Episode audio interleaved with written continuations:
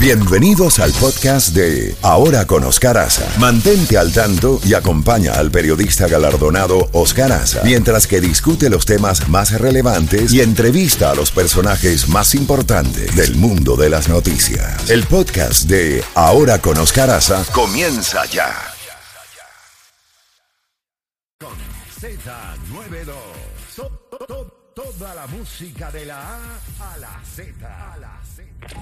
Levántate en la mañana con más música. Más música. Más noticias. Y la credibilidad de Oscar Aza. Oscar Aza. En la Z mañana. Por Z92. Pues bien, son las 8 de la mañana en la costa este de los Estados Unidos y nos vamos eh, a Madrid con Jesús Pérez Triana, analista español de seguridad y defensa. Jesús, eh, buenos días en la costa este de los Estados Unidos. Buenas, eh, buenas tardes en, Madrid.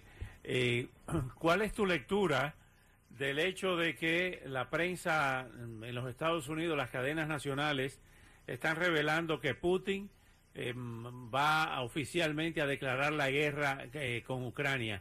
Si esto se confirma en el día de hoy, ¿qué quiere decir eso? Buenos días. Bueno, buenos días. ayer el, ministro de Asuntos Exteriores, Sergei Lavrov, decía que el 9 de mayo no tenía no representaba nada especial dentro del contexto de lo que ellos llaman operación militar especial, que es más una interpretación que hacemos en Occidente de los planes rusos. Bueno, dicho lo cual, eh, el hecho de que los rusos lo consideren una, operación militar especial significa que el presidente Vladimir Putin tiene recursos limitados a la hora o tiene, tiene limitaciones a la hora de movilizar recursos dentro del país. Por ejemplo, no puede eh, llamar, eh, movilizar a los reservistas, es decir, a, personas que tienen una vida civil, un trabajo civil, una profesión, pero que en caso de guerra pueden vestir un uniforme y empuñar un arma.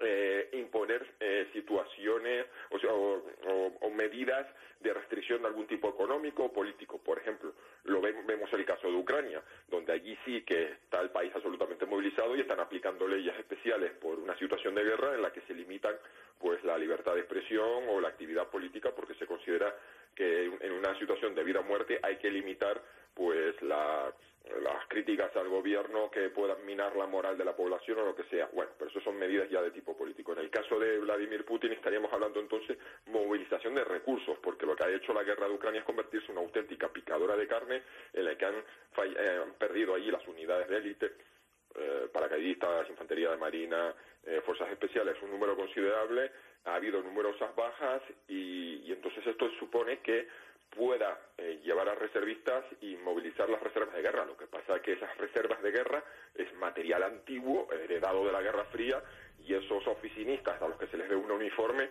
pues no van a estar a la altura de las circunstancias frente a esos militares profesionales que ya fracasaron.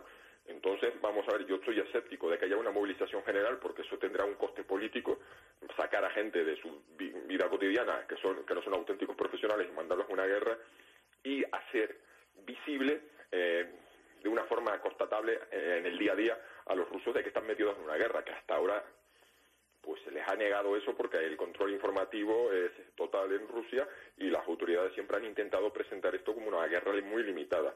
Es decir, tiene, tiene, su, tiene su lado negativo para Putin, es reconocer que las cosas van mal y es poner ante los ojos de la, de la población rusa de que hacen falta muchísimos más recursos para ganar esta guerra. Por otra parte, Joseph Borrell anunció hace algunas horas en Panamá que van a nuevas sanciones contra bancos rusos de sacarlo de la lista de SWIFT. Eso por una parte. Por otra parte, Boris Johnson ha anunciado el envío en equipo militar eh, de, por valor de 350 millones de dólares. Hay ejercicios con fuego real en Rumania por parte del ejército francés y otros eh, ejércitos polacos también de la OTAN. Eh, ¿Cómo ves esta activación, pudiéramos decir, esta movilización general de la OTAN y de Occidente eh, mientras Rusia enfrenta este, este tema de lo que tú acabas de mencionar? Bueno, eh, siempre, todos estos ejercicios son una forma de recordarle a la Rusia de Putin que la alianza, de, la Organización del Tratado del Atlántico Norte, tiene una cláusula, el artículo 5, por el cual si se le toca, se agrede, si se daña a un solo país, todos los miembros de la organización tienen la obligación de saltar como un solo, como una sola, como una sola entidad a defender a ese agredido. Entonces, eh, se habla de la posible extensión del conflicto a Moldavia, eh, perdón, por la franja del Transnistria, que no es un país de la OTAN, pero está ya muy peligrosamente aún más cerca de las fronteras de la OTAN. Entonces, esos ejercicios son, vamos así decirlo, un recordatorio. Es enseñar músculo y recordar a, Rusia, que ha tenido problemas para derrotar a un país que, recordemos, Ucrania, tiene un tercio de la población de Rusia y un décimo de su economía. Entonces, es recordarle a Rusia de que no le conviene para nada hacer ningún movimiento extraño de implicar o extender la guerra a otros países porque entonces toda la organización del Tratado del Atlántico Norte entraría como un solo hombre y tiene un poderío industrial, tecnológico y militar que Rusia, fondo es un país que tiene la economía del tamaño de la de Brasil. Dicho lo cual, las sanciones, eh, se han anunciado lo que es la sexta ronda de sanciones. Y aquí pues se denotan mucho en Europa las tiranteses porque ahora ya lo que queda, aparte ya de algunos bancos, lo que el núcleo central de las sanciones y lo que realmente puede hacerle daño a la economía de Rusia es que Europa Occidental deje de comprar eh, recursos energéticos, que es una de las principales exportaciones de Rusia. Es decir, le estamos dando ayuda económica y militar a Ucrania mientras hemos seguido comprando gas, petróleo y carbón. Entonces, el problema que hay aquí es que hay una diferente dependencia de, Rusia. España consume su gas natural, pues, de Argelia, de Estados Unidos, de Qatar y de otros países. Entonces, por ejemplo, España es un país que dice, sí, sí, adelante con las sanciones. Hay otros países, como Hungría, que si bien la energía eléctrica que producen en el país viene de distintas fuentes, todo lo que es el gas natural que se quema allí para producir electricidad, el 100% viene de Rusia. Además, las posiciones ideológicas del, gobierno del presidente Víctor Orbán.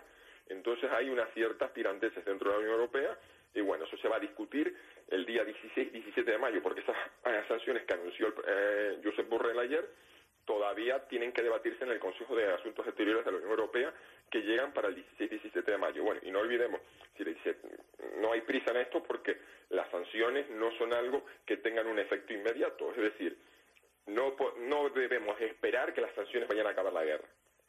Las sanciones son una medida que van a dañar a la economía rusa en el medio y largo plazo.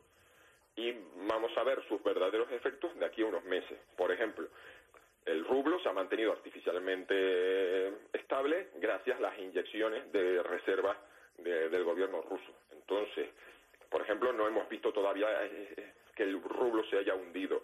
las, mm, las, compras de, de gas y, petróleo, bueno, han sido más o menos. Pero hay toda una serie de cuestiones como las limitaciones a la venta de tecnología, que por ejemplo van a hacer un daño tremendo a la industria aeroespacial rusa y vamos a ver en los próximos meses cómo se le van a caer contratos, es decir, que no van a poder entregar los aviones, los carros de combate, los tanques, los misiles que han eh, vendido, o sea, que habían eh, firmado contratos con distintos países por la falta de componentes eh, electrónicos occidentales. Entonces, todo esto de las sanciones, siendo algo que nos puede parecer correcto, no tenemos que poner esperanza en ellos que va a tener un impacto en la guerra. Entonces, vamos a ver qué pasa el 16 y 17 de este mes. Finalmente, Jesús Pérez Triana, los corredores humanitarios eh, no los ha permitido eh, Putin, ¿no?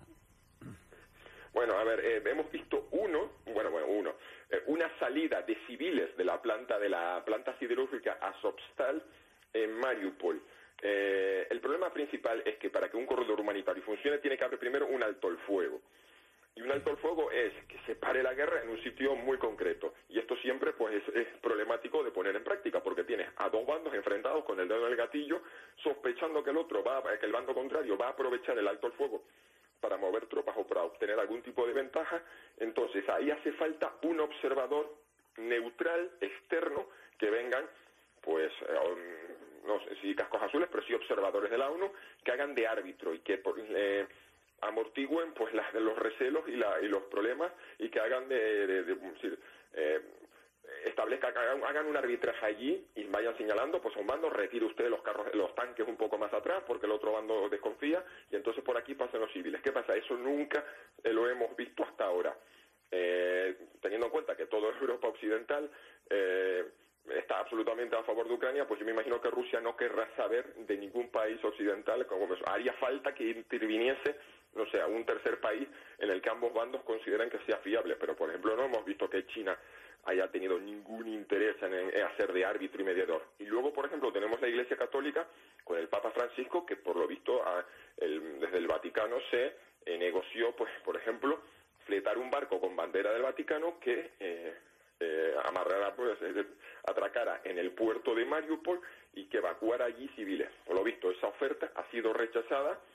Mm, desde luego, bueno, vemos que el, Papa católico y occidental pues no tiene mucha capacidad de acción con un Vladimir Putin y una Rusia que es cristiana ortodoxa. O sea, que no la ven como un actor de buena fe o un actor fiable. Entonces, todas estas iniciativas dependen últimamente de la buena voluntad de los rusos de dejar salir a civiles. Y eso, pues, eh, eh, vamos a ver, es decir, es lo único que no, lo único que nos queda confiar la buena voluntad de los rusos para dejar que los que, civiles ucranianos salgan. Y esto, pues tampoco eh, cuando lo han hecho ha sido la solución definitiva, porque se dedican a hacer ellos lo que, ellos llaman filtrados, están buscando combatientes que se hayan puesto ropas civiles, ha habido deportaciones, a, los ucranianos denuncian que algunos de los civiles que han salido por esos corredores luego han sido reenviados a Rusia en contra de su voluntad, que ellos querrían pues reunirse con su familia en Ucrania Occidental.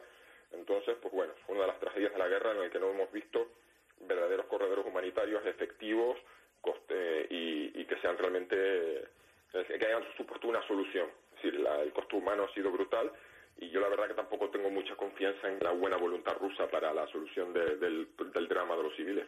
Jesús, finalmente, ¿cuál es la lógica de, me vino a la, mente la pregunta porque muy bien ha señalado que China están actuando con la sapiencia y la paciencia eh, milenaria. En el caso de Israel, ¿cuál es la lógica de estos señalamientos de Lavrov contra, contra los judíos? Pues eh, esto no, tiene lógica, puede ser un error clamoroso de la diplomacia rusa. Israel siente una simpatía natural por Ucrania porque tiene, tenemos a un jefe eh, de Estado judío. Y esto en, en, Israel pues ha señalado, aparte de que hay un porcentaje importante de, la, de ciudadanos de la antigua Unión Soviética que en el año 91 emigraron a Israel y que provienen de Ucrania. Y bueno, allí se siente simpatía. ¿Qué pasa? Que el gobierno está atrapado en los imperativos geopolíticos. Israel tiene acuerdos, todo el mundo sabe, esos son secretos, pero todo el mundo sabe que existen, con Rusia para coordinar, o para al menos no coordinar, sino para evitar choques y enfrentamientos en Siria.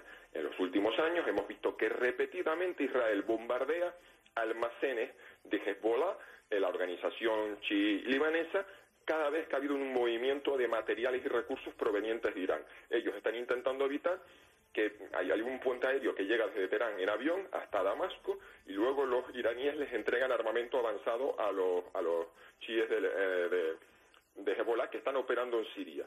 Y eso se hace eh, en un país donde están las fuerzas rusas y donde hay misiles rusos, aviones rusos, radares rusos. Y entonces tenían un acuerdo en el que los rusos miraban para otra parte cada vez que los israelíes eh, bombardeaban a un almacén. Y ese acuerdo les ataba a los israelíes y no hemos visto que hayan tenido ningún, más allá de la simpatía pues de intelectuales, personajes, políticos de la sociedad israelí, hemos visto que incluso hasta eh, israelíes de origen ucraniano han ido a combatir como voluntarios dentro de lo que llaman pues las fuerzas de voluntarios extranjeros. Pero el gobierno nunca se ha significado en apoyar a Ucrania. Entonces, las palabras de Lavrov rompen, son un insulto o una ofensa a, los israelíes, que porque pues, la trivialización del holocausto y este tipo de comentarios de que, bueno, Hitler era descendiente de judíos y los judíos también formaron parte activa del holocausto, pues es un error garrafal, porque habían logrado hasta ahora que Israel no se inmiscuyera, no interviniera para nada. Y una de las, no sé si tiene que ver con su, la presencia de Israel en, la cumbre de Ramstein para negociar, para coordinar la ayuda militar, o esto ha sido un, ya una, un resultado, pero ya, por ejemplo, hemos visto que Israel ha decidido aplicar restricciones a las transferencias de armamento israelí en manos de países europeos, porque como país fabricante, eh, en, los contratos de venta de armamento normalmente se aplica una cláusula que se llama licencia de usuario final, en la que los países que compran el armamento eh, se comprometen permiso al fabricante por si, si lo van a revender o lo van a entregar a terceros. Sí. Pues esas, eh, Israel había aplicado esas cláusulas para que, por ejemplo, Estonia no entregase misiles anticarro Spike uh, a Israel. Pues Israel ha decidido que, bueno, que ahora que los países europeos que tengan armamento israelí, que si quieren entregarlo, pues ellos, cada uno, ellos no van a poner problemas. Entonces ha sido un error y vemos que ha tenido eh, consecuencias inmediatas. Jesús, como siempre, muy agradecido por tu brillante exposición y estaremos en contacto ante el desarrollo de todos estos acontecimientos. Un gran abrazo en la distancia y hasta una próxima oportunidad. Pues un saludo especial a la audiencia desde aquí de Madrid, España. Bueno, Jesús Perestriana, analista español brillante de seguridad y defensa desde Madrid, como lo acabamos de escuchar. Todos estos eh, análisis, todos estos analistas son exclusivos de ahora con Oscar Aza, tanto en radio como en televisión, como es el caso también de Sergio Borchevsky desde Kiev, con quien vamos a hablar dentro de algunos minutos. 8 y 15, aterrizando en Miami. Chef y Caferro, actualícennos. ¿Qué pasó?